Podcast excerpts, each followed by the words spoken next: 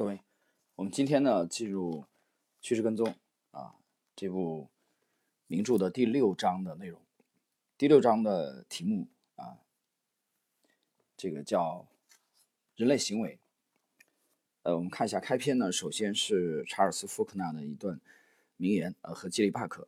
我们看第一段，查尔斯·福克纳：就我而言，直觉来自经验。如果人们用心专注，并及时修正思想和行为，那么经过多年的经验积累之后，他们对自己的领域也会有直觉。第二段是杰里帕克：由于交易的这个技术特征，我们其实并不在乎谁是法国股市或德国基金市场的专家。交易并不需要庞大的基础架构，也不需要哈佛的 MBA 或者高盛的分析师。我不希望切萨皮克公司的成功是基于一些伟大的天才，那是交易系统的成功。基础经济学很优雅，但在交易中毫无用处。真正的基本面总是不为人知的。我们的系统不允许任何人啊不不容许任何人为判断的介入。啊，这段讲的非常精彩啊，很非常精彩。呃，你看他这段的最后，杰里帕克讲，技术经济学很优雅，但在交易中毫无用处。真正的基本面总是不为人知啊。其实我们在平时交易中也是完全秉承着啊这个思想，就是觉得其实，呃，他我解释一下，他说的总是不为人知啊。其实我觉得，呃，是不是可以理解为可以为人知？但是呢，呃，第一个是很难全部为人所了解，为人们所了解。第二，这个就是有滞后，就基本面的呃反应啊，基本面支撑当前的走势或者价格的啊这些基本面的因素，你了解的往往会比较滞后。那也就是说，你如果单纯根据这个基本面啊，所有的都来源于基本面，你来做交易的话，其实很多时候是往往是非常滞后了。而这个时候，图表啊，的确是有它一定的先见之明。但是很多不了解图表的人，或者说没有通过图表获利啊赚钱的人，他始终打破不了这个心结啊。他始终认为，他说过去的价格能预测将来吗？啊，过去的价格怎么可能预测将来？明天还没有交易的啊，你之前的这个价格怎么可能对将来有指？这个这种心理，其实我觉得他。首先就是不认可三大公理啊，他不认可人类之前的这些交易行为，人类之前的这个心理啊，人类之前的贪婪、恐惧，人类的喜爱啊，这个憎恨和厌恶不会一代一代的就传承啊，就人性不会不断的不断重演，所以这个和三大公理是完全不一致的。好，我们继续来看，进入这个本章的正式内容。如今，像约翰·亨利。和埃德斯科塔这样的趋势跟踪交易者，在做交易时花费很多时间观察和了解人类行为，了解人类行为与市场的关系，这通常被称为行为金融学。行为金融学研究人类行为和市场行为相互关联的原因和方式。它是从古典经济学理论与现实之间的矛盾中发展起来的。经济学理论基于这样的假设：人们能够理性的反应，具有相同的价值观和信息渠道，并且理性的做出决策。但事实是。即使我们自认为是理性的，我们也会有不理性的时候。查尔斯·福克纳查明了，呃，阐明了行为金融学相关的核心问题。当前电子技术、计算机、因特网、手机、二十四小时新闻与即时分析的迅速推广，使我们忽略了市场本来就有的人类属性：贪婪、希望、恐惧、拒绝、从众、冲动、急躁，这些仍然存在，甚至更加强烈。很少有人去了解严密的神经科学在这方面的研究成果。啊，括弧理性总是迟到。如果给出两种解释，一种是通俗易懂，一种是复杂深奥，人们通常倾向于后者。人们宁愿编织一些假说来解释价格发生的一系列变化，也不愿意相信价格的变化没有合理的原因。他们混淆了后知之明与先见之明，混淆了复杂性与洞察力。这是行为金融学所说的几种感知幻觉。福克纳说的没错，但这并不意味着他的言论能被大众接受。问题在于，不能接受事实总会让你陷入麻烦。正如卡尔萨根指出的，沉迷于幻觉之中，无论幻觉多么令人满意，都远不如理解世界的本来面目好。啊，下一节题目是前景理论啊，这是本书的第一百六十页。投资泡沫一直是市场历史的一部分。举例来说，在十七世纪的荷兰，投机者们把郁金香球茎的价格炒到了一个荒唐的价格，随之而来的是不可避免的下跌。自那以后，从经济大萧条到近期的网络股泡沫破裂，人们似乎始终无法。绕过投机的狂热，一次又一次犯着同样的错误。普林斯顿大学的丹尼尔·卡尼曼教授是首位获得诺贝尔经济学奖的心理学家。他和埃莫斯·特沃斯基在研究中提出，市场狂热的部分原因是投资者的控制幻觉。这种幻觉被称为前景理论。卡尼曼研究了投资者的心理，观察交易者如何估计成败的可能性，如何计算风险。有些事情我们其实不知道，却自以为知道。这种错误的想法会在多大程度上影响我们的行为？卡尼曼严肃地说：“我们是过于自信的牺牲品。”卡尼曼和特沃斯基发现，一般人会依据所谓的小数定律来行事，即基于少量的数据样本做出广泛的预测，将小样本中的概率分布看成总体分布。例如，我们买入一只连续三年打败市场的基金，深信它还会连续取胜。人们似乎不能阻止自己对少数事实重要性的过度归纳。不管对事实的描述是否充分，一般人就会觉得已经足够了。卡尼曼和特沃斯基更进一步的发现，一般人都非常讨厌损失，以至于我们会做出非理性的决定，徒劳的试图避免损失。这就解释了为什么有些投资者过早卖出他们获利的股票，但却长期持有亏损股票。一般人认为获利不会持续很久。于是，及早将获利兑现，而亏损时又希望市场会反弹回来，于是抱着亏损的股票不放，这是人类的本性啊！这里我插开一句啊，这个他讲的人类人类本性啊，盈利了赶快兑现，然后亏损了死抱不放。这个人类本性我解释一下，这不单是美国市场啊，香港市场，这个中国大陆的 A 股市场。啊，这这一点是放眼全球的资本市场，是普世的真理。你看哪个国家投资者都这个样，而且这么干的人他都亏钱。那这么干的人还在所有交易者当中的占比超过百分之九十。所以为什么说这是人类的本性？好，我们继续。但是，趋势跟交易者知道，如果你不割肉，你的损失可能会更大。你越是计较你的损失，损失就会变得越大。而如果你耽误了做决策的时机，损失可能会更加难以处理。我们不愿意接受损失的原因是，它迫使我们承认自己错了。而人类天生不喜欢承认自己是错误的啊！这一点其实，呃，我们在实际交易中呢，经常遇到这个。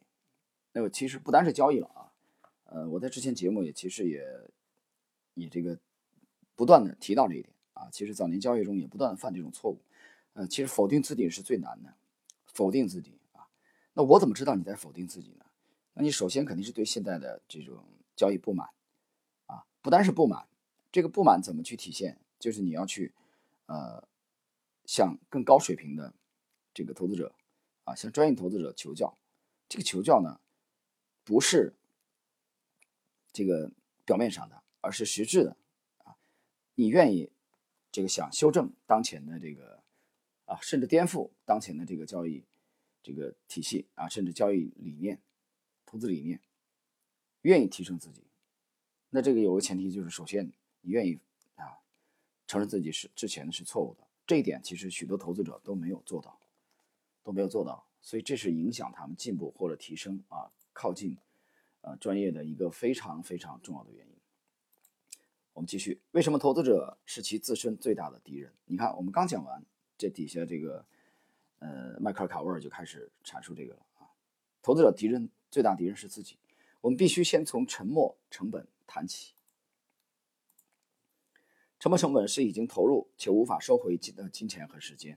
沉没成本思考会让我们认清损失的实质。我们都知道，沉没成本绝对不能影响我们现在的决策，但要忘记过去实在太难了。有人啊，可能会在啊，我们看股票下跌的时候买入更多的股票，仅仅出于最初要买入的决定。于是他能自豪地说：“我买到了打折货。”当然，如果股票价格再也不回升了，事实常常也是如此，那这个理论就不攻自破了。趋势跟踪交易者忽略沉没成本，如果他们买入后市场行情不好，他们就退出，带上你的小损失回家吧，是他们的口号。然而，当我们不得不处理沉没成本的时候，大多数人的心态是矛盾的。尽管在理性上，我们知道自己对于花出去的钱已经无能为力了，但在情感上，我们还是沉湎于过去。一张十美元戏票的试验显示了人们在处理沉没成本时的非理性。卡尼曼和特沃斯基告诉第一个小组，设想他们到达戏院的时候，发现自己把戏票弄丢了，你还会再花十美元另买一张票吗？卡尼曼和特沃斯基告诉第二个小组，设想他们准备去看戏，但事先没有买票。当他们到达戏院的时候，发现自己丢了十美元，他们还会买一张票吗？在这两个案例中，设置的主题。在本质上都是同一个简单的问题：你是否愿意花十美元看这场戏？丢了十美元的第二个小组有百分之八十八的人选择了买戏票，然而第一小组，也就是丢了戏票的人小组，把注意力集中在沉没成本上，趋向于用另一种方式问自己：我愿意花二十美元看一场十美元的戏吗？只有百分之四十六的人表示愿意。可以说，市场中有很多行为造成了亏损的发生，这些行为是。趋势跟踪交易者操作方式的对立面包含以下几种啊，大家认真听啊。以下的是趋势跟踪交易者对立面经常犯的一些这个错误啊，这也是这些人不获利的其实主要的原因啊。大家可以对比一下，看自己身上有没有相关的这些症状。第一，缺乏训练啊，职业的这个成功的交易需要大量的知识积累和高度集中的注意力。很多人宁可听从别人的建议，也不愿意花时间自己学习。他们懒于接受交易所需的训练。第二，没有耐心。人们总是是有无法满足的欲望，这可能是肾上腺素在唆使他们。他们追求赌徒的兴奋。做交易要有耐心，要客观的做决策，不要随便行动。第三，不够客观。一般人往往不能及时止损，而且常常过早兑现获利。在这两种情形下，我们的情绪被市场左右。第四，有的交易者企图抄底摸顶，希望自己能够在最短的时间内使利润最大化，对快速获利的渴望蒙住了交易者的眼睛，使他们看不见获利所需付出的艰苦努力。第五，拒绝接受事实，交易者不愿意相信唯一的事实就是价格波动，结果。他们逆势而行，注定的亏损总是如期而至。第六，行为冲动，交易者经常凭借早报上的一则新闻就跳进市场，等到新闻为大众所知的时候，它的市场中的价值已经大打折扣。在短线交易的赛跑中，你幻想着如果行动迅速就能击败所有人，可笑的是，这种想法正好是失败的催化剂。呃，谈到这里，我之前节目不止一次的介绍过啊，中国有很多股民这个很痴迷于这个所谓的主题投资，就是概念啊，炒题材啊，这种概念就是根据当天的新闻啊，或者前一天的新闻，然后企图用这种方式来捕捉啊第二天 A 股的交易的机会啊，比如说啊追进以后啊新闻出来了啊，然后可以当天涨停啊，甚至连续涨停，把这个作为一种交易的模式啊来做。我讲了不止一次，我们不能否认有这样的顶尖高手的存在啊，有人呃经年累月的这么做，而且还持续的获得了利润。我们不能排除有这种情况的发生，但是你得知道，这是一种小概率事件。我们看到的更多的情况是，一代又一代的散户沉迷于这种所谓的交易方式当中啊，他们在这这个交易过程中曾经也那么抓到过若干次的涨停板。啊，让他们特别爽，很嗨，让他们误以为这就是专业的交易模式啊，误以为后半生就可以靠这个系统来安身立命了。结果每年年底年终一结账，发现自己还是亏损，而且非常非常辛苦！这难道不值得我们反思吗？这里边呢，呃，迈克尔·卡沃尔把它总结为行为冲动啊，行为冲动，没有充分的准备啊，根据一条短期的。早报上的新闻就跳进市场。好，我们看这个下一点，不能面对现实，要成为一名成功的交易者，你不能把你的时间花在思考你如果赚了钱该怎么花，只为赚更多的钱而做交易。在这种精神状态下做出的决策是不明智的。啊，最后一点，错误类比，即使市场在以前曾经发生过这样的情形，但并不意味着现在的一幅类似图形会有同样的结果。无论你承认与否，如果你试图利用对市场方向的预测来跨越现在与未来之间的鸿沟。你肯定会处于一种持续的不确定状态中。科学家现在已经开始研究持续的不确定性对人类产生的影响。结论如何？我们对不确定性的反应与其他动物面临威胁时一样，进入战斗或者逃跑的状态。但是，这两者的环境不同。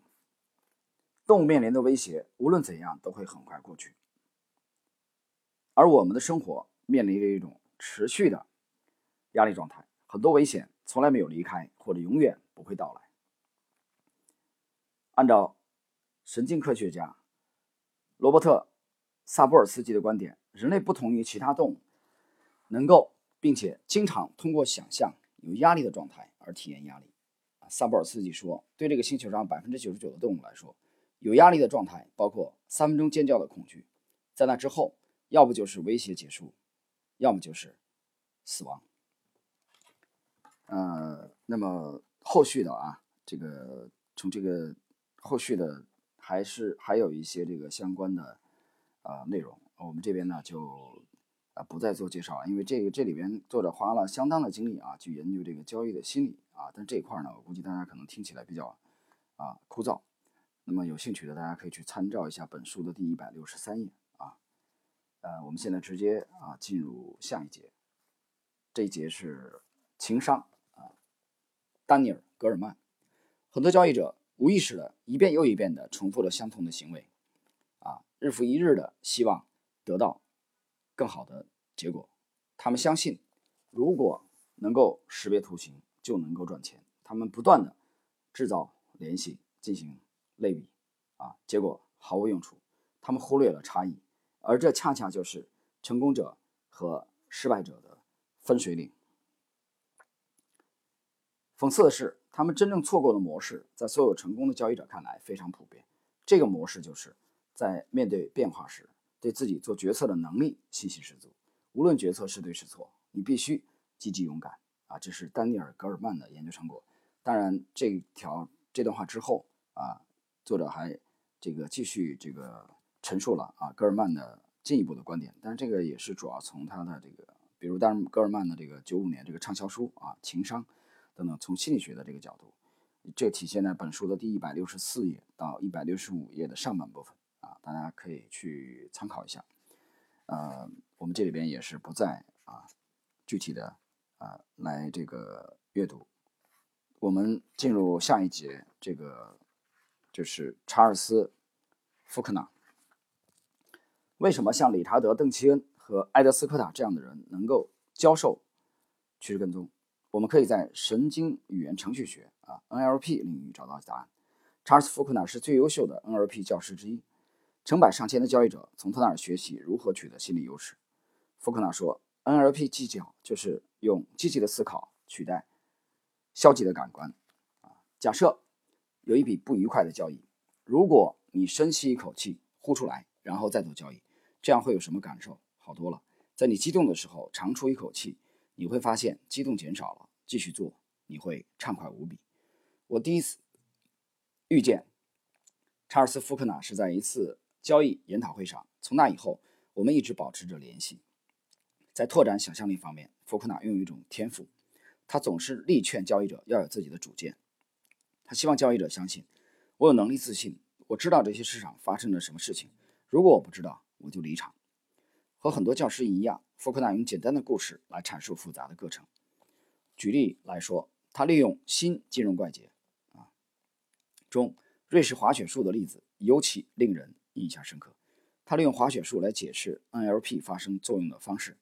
他指出，在19世纪50年代之前，许多人认为滑雪术是一种与生俱来的天赋，要么有，要么没有。